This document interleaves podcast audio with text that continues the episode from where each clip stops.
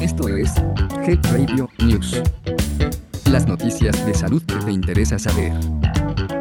20 de junio de 2023. La voz de este podcast es generada por computadora. Health Radio, el podcast de la salud. 1. En una nota de la Secretaría de Salud, se informa que el riesgo de cáncer de testículo aumenta entre los 18 y 35 años.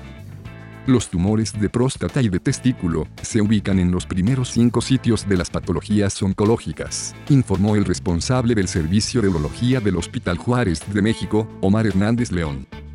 Dichos padecimientos pueden presentarse en personas mayores de 60 años, pero también en aquellas entre los 18 y 35 años. Hernández León mencionó que el cáncer de testículo no causa molestias en etapas iniciales, por lo que resulta fundamental la autoexploración mensual, a partir de los 18 años, para detectar cualquier protuberancia o inflamación en este órgano reproductor. El diagnóstico oportuno y la valoración amplia permiten diseñar un tratamiento más adecuado, aunque la piedra angular contra este tipo de cáncer es la cirugía, la cual tiene hasta 95% de éxito en la eliminación del tumor. El especialista reiteró la importancia de que los hombres acudan a realizarse revisiones médicas para identificar de forma oportuna enfermedades crónicas como el cáncer explicó que el cáncer de testículo se caracteriza por el crecimiento celular anormal, que provoca aumento de volumen y endurecimiento, y en la mayoría de los casos, las personas no presentan otra sintomatología.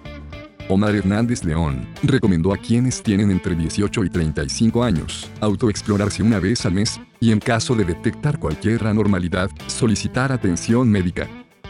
Las personas que no tienen seguridad social pueden acudir a centros de salud u hospitales de la Secretaría de Salud Federal o de sus respectivas entidades.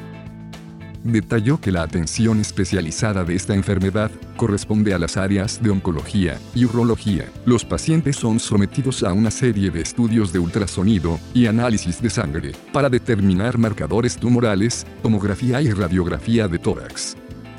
En general, el tumor testicular se manifiesta en forma unilateral, es decir, por lo que no afecta la vida sexual, ni causa infertilidad.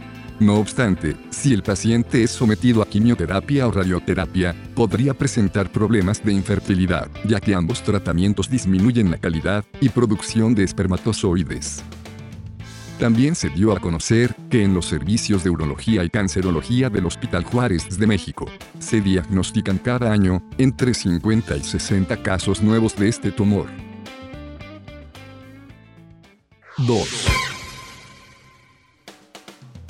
La Secretaría de Salud publicó una iniciativa para cancelar 35 normas oficiales mexicanas. Actualmente con dichas NOMS, el Estado mexicano está obligado a diagnosticar, atender y brindar atención especializada, así como medicinas gratuitas a personas que padecen diversos tipos de enfermedades como cáncer, diabetes, obesidad, hipertensión, atención hospitalaria psiquiátrica, adicciones, enfermedades de transmisión sexual y apoyo a la lactancia con la publicación del Programa Nacional de Infraestructura de la Calidad 2023, hecha en el Diario Oficial de la Federación. La 4T dio a conocer el listado de normas vigentes a ser canceladas. El documento señala que son 65 normas a cancelar en el presente año. Y 35 de ellas son en el sector salud. Tras dicha publicación, el subsecretario de Prevención y Promoción de la Salud, Hugo López Gatel, entró en polémica con el diputado federal del PAN, Héctor Jaime Ramírez Barba, quien afirmó que, en los últimos tres años desde la Cámara de Diputados, se han aprobado 148 exhortos al Ejecutivo para actualizar las normas de atención a la salud, dado que algunas de ellas presentan rezagos respecto a los avances para el tratamiento de diferentes padecimientos. Ramírez Barba, dijo que cancelar las normas oficiales abrirá la puerta para que la atención a los mexicanos siga alejada de la calidad en los servicios. Explicó que las normas existentes permiten tener criterios homogéneos entre las diversas instituciones públicas y privadas, para una enfermedad en particular. Y todas ellas requieren de especialización, como lo son los cánceres de mama, cervicouterino, de próstata, entre otros. El médico Héctor Jaime Ramírez Barba, secretario general de la Comisión de Salud de la Cámara de Diputados, y una de las figuras más activas de este movimiento de protesta, comentó alarmado que las 32 normas oficiales que intentan suprimirse son las que regulan alrededor de 90% de la carga de enfermedad que hay en México. Con esta medida el gobierno de López Obrador se sacudirá la obligación de darle atención reglamentada a los pacientes que padecen las principales enfermedades, como diabetes, cáncer, hipertensión u obesidad. Por ejemplo, si se quita la norma para la hipertensión, se estaría afectando a cerca de 22 millones de mexicanos y al suprimir la norma para la diabetes, se afectaría a 13 millones de personas que tienen ese padecimiento, y quienes ya no podrán pedir insulina, y otros medicamentos que requiere su enfermedad. ¿Y tú, estás de acuerdo en que se cancelen dichas normas oficiales de salud? Te invitamos a investigar y seguir informándote al respecto de este tema. Recuerda que todas las personas tenemos responsabilidad en el cuidado de nuestra salud y debemos participar en las decisiones que nos atañen. 3. Las altas temperaturas superiores a los 30 grados prevalecen en las 32 entidades de México. En algunas regiones el termómetro ha llegado a los 50 grados en sensación térmica. Desde inicios del mes de junio, comenzó a afectar en el país la tercera ola de calor. Y de acuerdo con un reporte de la Secretaría de Salud, nueve personas han perdido la vida a consecuencia de los golpes de calor. Pero tú, ¿sabes qué es un golpe de calor? El golpe de calor es provocado por las altas temperaturas que se registran en una determinada región. De acuerdo con especialistas, se trata de un trastorno que le ocurre al cuerpo humano en el momento en que comienza a perder agua, sales y minerales. El golpe de calor se origina por pasar muchas horas expuestos bajo los rayos del sol. Los médicos señalan que el golpe de calor ocurre en el momento en que el cuerpo de una persona llega o supera los 40 grados centígrados, afectando directamente al cerebro y ocasionando daños en el corazón, músculos y riñones y en caso de que no se sea atendido a la brevedad, el golpe de calor puede causar la muerte. Las personas que suelen ser más afectadas por este trastorno son las personas adultas mayores, aquellos que tengan alguna enfermedad cardiovascular o respiratoria, así como mujeres embarazadas, bebés y niños.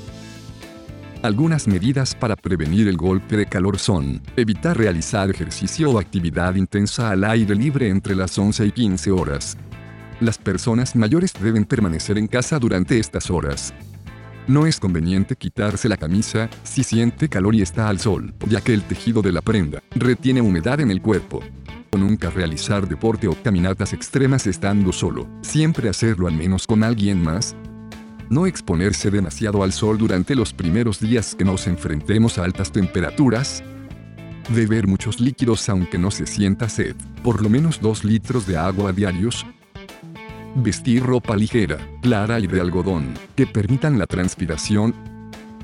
Aclimatarse gradualmente al calor. Dejar que el cuerpo se acostumbre a los cambios de temperatura. Consumir comida ligera y fresca, de ser posible alimentos vegetales naturales crudos, ensaladas, frutas y verduras. No permanecer en vehículos estacionados o cerrados, Descansar de vez en cuando si se realiza trabajo o ejercicio físico intenso. Al presentar síntomas de mareo, dejar de trabajar y descansar un rato a la sombra.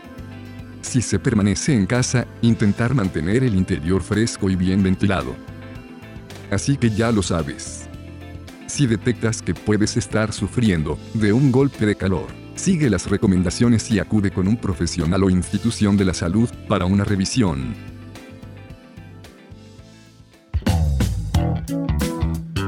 Esto fue Head Radio News. Mantente actualizado de las noticias más relevantes en salud. Escúchalas todos los martes en punto del mediodía. Hasta pronto. Health Radio. El podcast de la salud.